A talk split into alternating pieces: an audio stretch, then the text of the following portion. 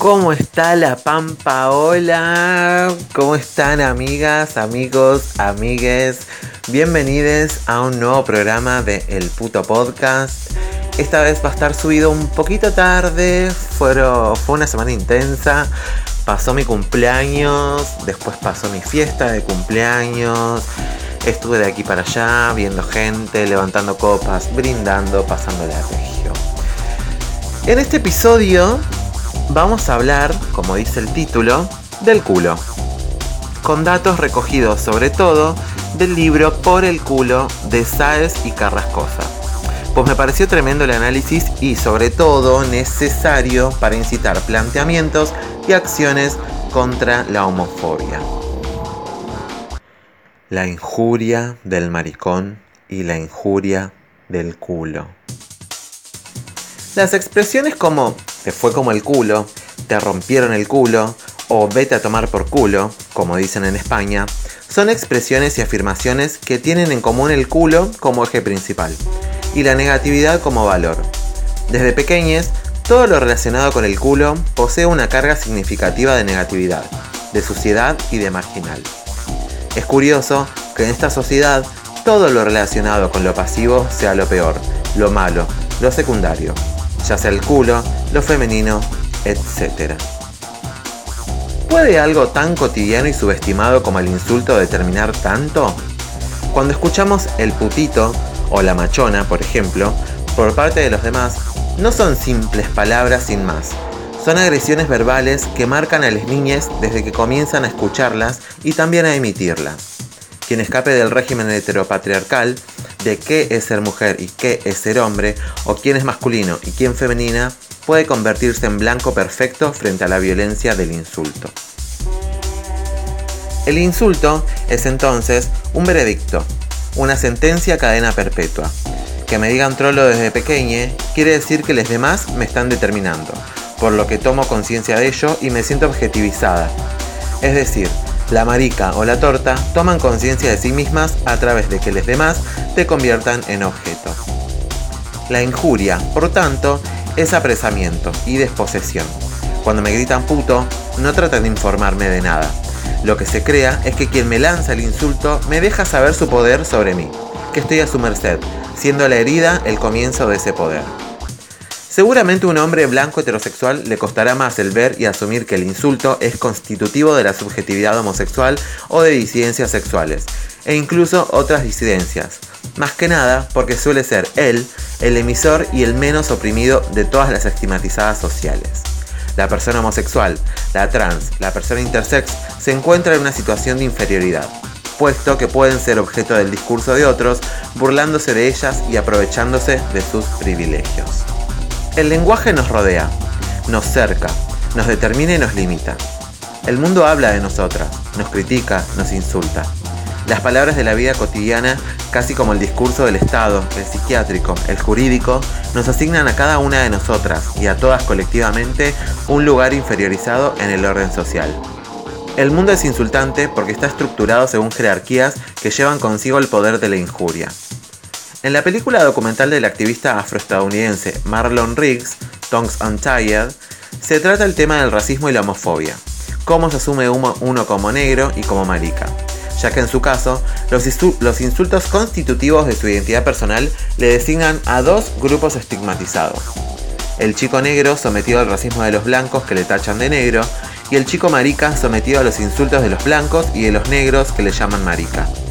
Un ejemplo de todo lo contrario es el personaje de Omar, en la serie del HBO The Wire, que rompe totalmente los esquemas del homosexual afro, pues es él el personaje más peligroso y temido de toda la serie, siempre armado, muy masculino y que no se corta en mostrar su sexualidad. Es interesante analizarlo. ¿Por qué incita tanto rechazo, tanto odio o deseo el culo? ¿Puede ser también esto constitutivo de las sexualidades y los roles de género? ¿Es lo mismo un culo blanco que un culo negro? ¿Un culo de un o una trans, de una mujer o el culo de un hombre? ¿Un culo pobre y un culo rico? ¿Quiénes son la policía del culo y dónde y cómo reprimen? Históricamente, la sociedad occidental se basó siempre en mostrar binarismo, es decir, que todo se compone en dos, uno y su otro. Por ejemplo, hombre, mujer, alto, bajo, gordo, flaco, masculino, femenino. Esto evidentemente se sigue dando se sigue dando y una de las premisas es la relación de poder que tiene todo binarismo, donde un concepto domina al otro. En cuestión de géneros y sexualidad, podemos afirmar que el macho es el primer término del par, es decir, todo se construye a partir de él. La masculinidad podemos definirla como todo aquello que se necesita para ser hombre, lo que necesitan ellos para ser tales, y por supuesto, la base es ser un dominador, el que manda, el que tiene el poder sobre todo, el superior. Entonces, ¿qué significa ser un hombre? ¿Cómo se construye la masculinidad y qué excluye? Los factores ahora detallados hay que decir que son comunes, pero no universales pues existen una banda de culturas no occidentales que no manejan estos factores como definitorios de qué es la masculinidad para ellos, como por ejemplo los semáis en Malasia. Las características de la masculinidad tradicional podemos er-, enumerarlas como el heroísmo, el coraje, el hombre nunca tiene miedo, debe proteger a la familia, tiene el dominio de lo público y de lo privado también. Es competitivo, viril, un machote, maneja la economía y digamos que todo en general. ¿Por qué? Porque le sale de los huevos y no del culo. Qué loco, ¿no? También debemos aclarar que entre hombres heterosexuales existe una competición entre ellos por hacerse con la mujer, convertida por ellos en objeto, como todo lo que no encaje en las normas heteropatriarcales.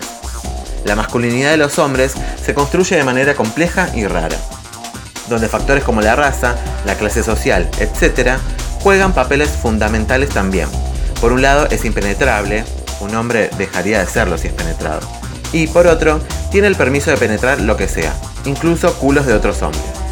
Aquí vemos otra vez el binarismo de lo que vale y lo que no. Hombre-mujer, hetero-homo, activo-pasivo, masculino-femenino. Este ejemplo es claro a lo que esto se refiere. A partir del 2009, el ejército de Irak empezó a utilizar nuevas formas de tortura sobre personas homosexuales o de dudosa virilidad, la técnica es usar pegamento para sellar los sanos y posteriormente administrar el laxante, para así acabar con ellos en el momento. Se centran en el ano como si cerrarlo fuera a acabar con el deseo homosexual. Y por supuesto, se centran en los pasivos, los malos, pues nunca se atreverían a cortar las pijas de los penetradores. Solo se dedican a sellar ojetes. Los anales de la historia. Ano significa anillo, así sin más. Pero el culo en sí y todo lo que conlleva tiene mucha tela para cortar. Y curiosamente, siempre el culo es del otro. Para la tradición europea, española sobre todo, el culo es cosa de trolos. Para los árabes, son los europeos los que van pidiendo que los enculen. Para muchos pueblos europeos, un griego es una penetración anal y para los colonizadores invasores españoles, las prácticas anales de los nativoamericanos eran pecado. La sodomía siempre es del otro. Sodomía. Vamos a explicar un poco el término y la, y la historia de la sodomía. Este término proviene del nombre de la antigua ciudad Sodoma, que según la Biblia fue destruida por Dios por sus muchos pecados. En el imaginario social se asocia sodomía a las prácticas entre hombres homosexuales, que según el poder clerical, esa es su interpretación, puesto que dentro de los muchos pecados dados en Sodoma, hombres disfrutando de sus cuerpos era uno de tantos pecados. Aquí vemos lo comentado al principio de lo constitutivo del lenguaje injuriante y la iglesia. Las primeras persecuciones homosexuales se cometieron a la mitad del siglo VI, por el embajador Justiniano y su esposa Teodora, donde castraban a los homosexuales y las paseaban públicamente por las calles. Tal fue la represión por parte del Estado que ello admite que fue una oleada de disidencia sexual importante, si se puede denominar así en esa época. Lo que sí se sabe es que el tema de las prácticas homosexuales se convirtió en cuestión de Estado. Hasta el siglo XIII, la sodomía no era castigada en la mayoría de países europeos entre 1250 y 1300 se empiezan a introducir leyes castigadoras de lo que era considerado pecado. Estado e Iglesia soltaron todo su despliegue aniquilador para reprimir y castigar todo lo que se salía de las normas, desde lo que era considerado brujería, el poder de las mujeres y su disidencia, las prácticas anales homosexualidad, etc. Fue justo en la época de la Casa de Brujas cuando la homosexualidad sufrió la gran persecución también las políticas anales, sexo, culo y género. ¿Es el ano recto culo un órgano sexual? Según la iglesia y la medicina, no, pues no tiene función reproductora. ¿Y la boca? La boca también representa un juguete sexual, y además es el otro extremo del ano. El culo es común a todos los sexos. ¿Qué pasa cuando entra en juego este órgano sexual? Es interesante plantearse que al no tener género no tiene los mismos significados que otros órganos sexuales determinantes. En las genealogías sobre el género y el sexo no existen referencias a cómo lo anal tiene una función reguladora sobre lo moral y lo patológico, ni sobre su relación clave con la masculinidad y la feminidad. Uno de los argumentos más desprestigiadores de lo anal y del culo es la mierda. Pero si también miramos por la pija y por la concha, ¿qué pasa con el culo? ¿Por qué está tan criminalizado esta parte del cuerpo? Para que sepan, señores, señoras, señores, también se puede limpiar antes de usarlo.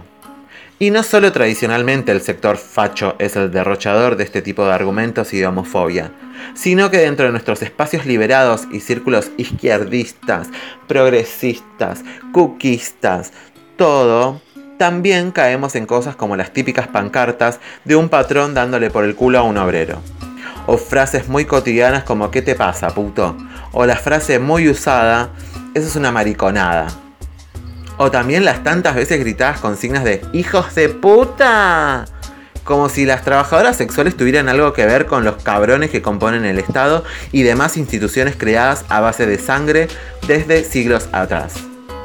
¿Qué se produce alrededor del culo? Líneas que lo controlan, lo vigilan, lo estigmatizan o lo promueven. Tenemos que darnos cuenta que el culo es un espacio político. A, -U, donde se articulan discursos, prácticas, vigilancias, miradas, exploraciones, odio, prohibiciones, asesinatos, enfermedades, etc. Activo, pasivo, hetero, homo, versátil, la conversión del marica por el culo. Uno de los pioneros que puso en la mesa la discusión del deseo homosexual fue Guy Hockenheim, quien expuso ese deseo como algo cuya represión crea la paranoia anti-homosexual. O sea que por ser homofóbico tenés intriga en el culo. El miedo del hombre a su propia homosexualidad crea el temor de verla aparecer a su alrededor. Existe, por un lado, un pánico a ser homosexual, y por otro, al mismo tiempo, una represión del deseo homosexual, el cual estructura toda la sociedad a niveles insospechados. La sociedad actual es fálica, donde el falo es lo más valorado, el que organiza el poder. Y el ano, que sería todo lo contrario, lo privado, lo que se privatiza y se esconde. Aunque la práctica del sexo anal es algo independiente del género de las personas, su asociación con la homosexualidad está muy arraigada en la, actualidad. Esto tomó forma a partir del siglo XIX con la construcción del cuerpo homosexual, de quien la mirada médica del chabón este Ambroise Tardieu y Friedrich fue determinante, los cuales describían quiénes eran homosexuales y quiénes no por la observación de los rasgos de sus cuerpos, tales como penes puntiagudos, labios gruesos o miradas sin vida. Amiga, qué pelotudez. Hay quienes dicen que la homosexualidad parte del deseo anal, pero va mucho más allá. Es el discurso médico-psiquiátrico quien teje la patología y da forma a una identidad global impuesta al sujeto. Volviendo a los binarismos activo-pasivo, podemos indicar que dentro de la comunidad marica sí existe algo llamado así. No existe activo versus pasivo en lo referente al sexo anal. Podemos determinar que ese estereotipo activo o pasivo viene de una mirada heterocentrada, inventada por el heteropatriarcado la cual reproduce binarismos simplistas como hombre-mujer y demás categorías. Penetrar y ser penetrado son dos prácticas disponibles a la misma vez por cada persona. Al igual que lo pasivo-activo, al hablar de penetrabilidad y recepción, es interesante plantearse los límites del cuerpo. ¿Podemos hablar de dentro y fuera del cuerpo? Estudiando la corporeidad de las individuas, nos topamos con que nuestro cuerpo es una entidad abierta, no cerrada, aunque parezca lo contrario. Es decir, somos como una donut, como una rosquilla, como una rosquita, como una rueda. Boca, ano están conectadas, formando un espacio interior, que, que sería en realidad la parte del exterior. ¿Lo ven? O sea, ¿me explico? Es como una rueda, tipo es parte de lo mismo, entra y sale todo por el mismo espacio. ¿Se entiende? Culo y masculinidad en las cárceles. El rechazo a ser penetrado en un hombre heterosexual implica varios factores. Miedo de perder la identidad de género o miedo a perder la identidad sexual y el deseo. Volvemos a la pregunta del millón. ¿Qué es ser un hombre? Vemos que ser hombre es un lugar vacío. La definición de ser hombre se da en oposición a no querer ser mujer, homo, etc. Ya nos dijo Halberstam, la masculinidad no es algo propio del hombre, pero podemos decir que el culo sí que pone a todo el mundo en el mismo saco, ya que todas, amigas, tenemos culo. Otro ejemplo de masculinidad, poder y penetración anal lo vemos en las cárceles. Esos lugares infames, síntomas de la enfermedad social de todo el entramado capitalista estatal. Volviendo al análisis de género y sexualidad dentro de las cárceles, tenemos una buena referencia en la serie de HBO Oz, la cual muestra perfectamente cómo convive la masculinidad y lo anal, las diferencias raciales, ideológicas, etc. dentro de una prisión de máxima seguridad de esta que tanto le gusta a los yankees. En las cárceles existen cuatro situaciones de sexo anal entre presos. 1. La violación por parte de un hombre a otro hombre no homosexual para así crear una relación amo-preso y mostrar una autoridad y masculinidad muy harta. El preso violado quedará marcado, atribuyéndole todas las, las supuestas tareas femeninas de la cárcel. En Chile se le conoce como caballo. La función del caballo es la de sacrificio.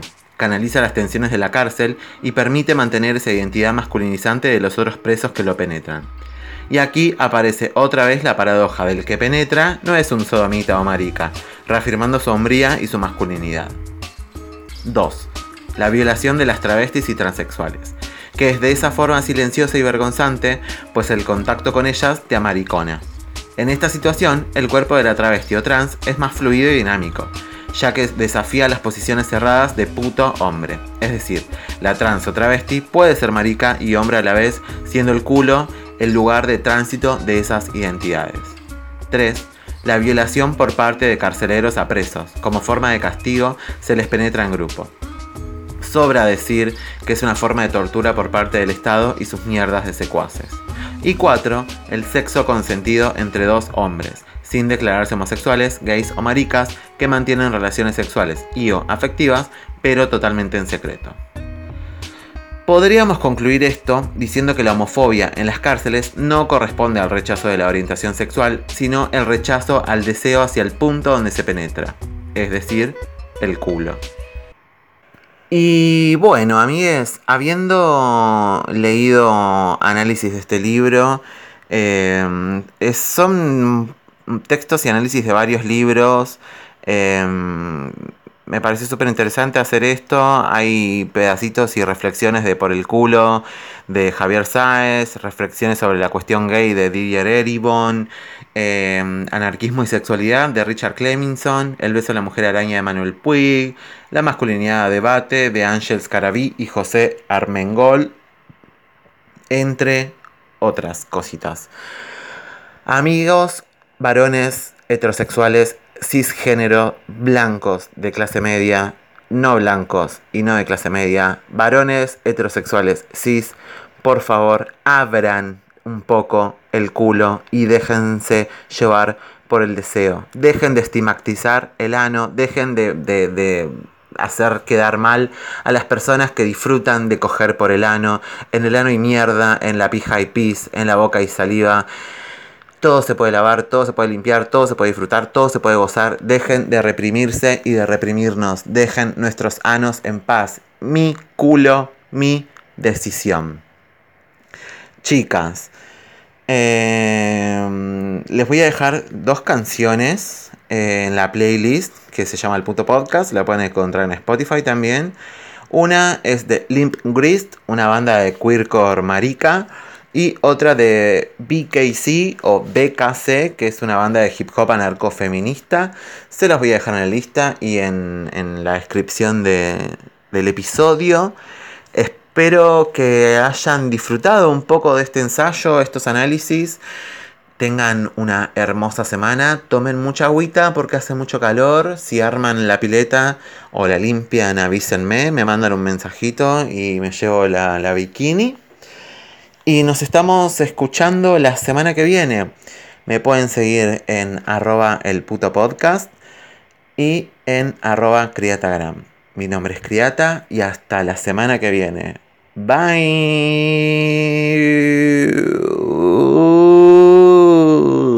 Chao.